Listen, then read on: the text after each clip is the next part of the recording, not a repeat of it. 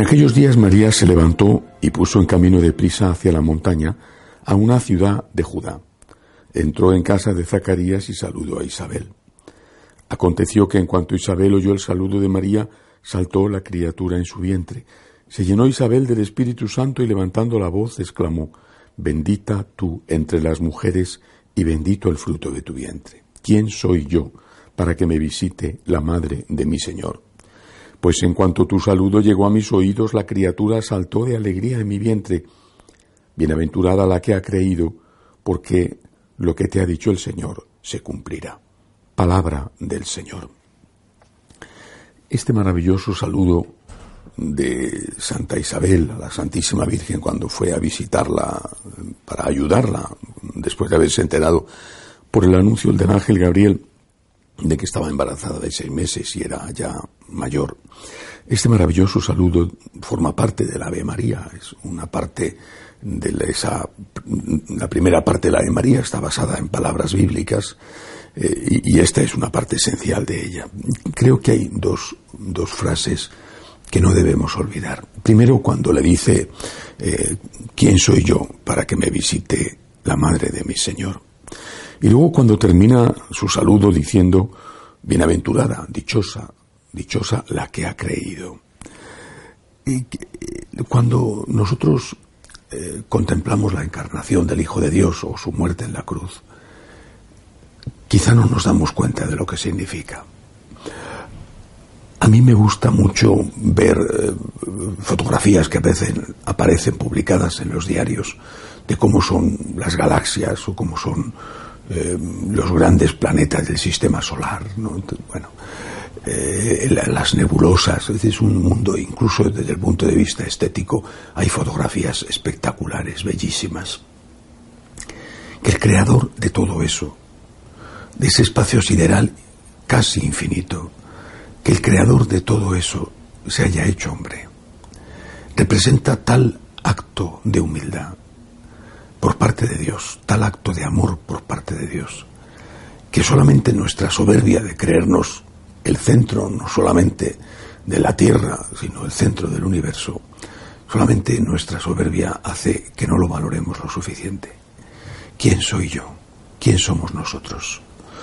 Una especie que no tendría mucho más valor si no fuera porque ha sido creada a imagen y semejanza de Dios nunca podremos agradecerlo bastante. Y seremos conscientes cada vez más de esa deuda cuanto más meditemos en la grandeza de Dios y en la pequeñez nuestra. Por eso San Agustín decía, que yo te conozca, Señor mío, y que yo me conozca. Que yo te conozca, que yo me dé cuenta de tu grandeza, de tu amor, de tu misericordia, y que yo me conozca, que yo me dé cuenta de mi pequeñez, de limitación, de mi pecado, de mi realidad tan frágil que cualquier cosita, un virus, una bacteria, te deja hecho polvo o te lleva a la muerte. Señor, que yo te conozca y que yo me conozca para darte las gracias. Y luego termina la oración con el dichosa tú que has creído porque lo que te ha dicho el Señor se cumplirá. la fe unida a la esperanza, que son las dos primeras virtudes en las que tenemos que insistir para llegar después a la caridad.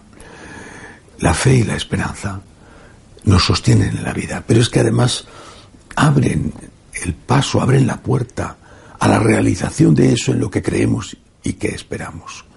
Si no creemos, no sobreviviremos. Si no esperamos, no recibiremos. Cuando eh, el, profeta Isaías en una Jerusalén asediada habla al pueblo, pero sobre todo al rey, y le dice que tenga fe en Dios y que no se inmiscuya en la lucha política entre Asiria y, los egipcios que tenían a Israel en el centro, en un puesto estratégico, que se mantenga neutral, que no entre en un juego que va a terminar mal para el pueblo, destruido o por uno o por otro. La frase que dice es esta, la confianza en Dios es nuestra fuerza. Y añade, si no creéis, no sobreviviréis.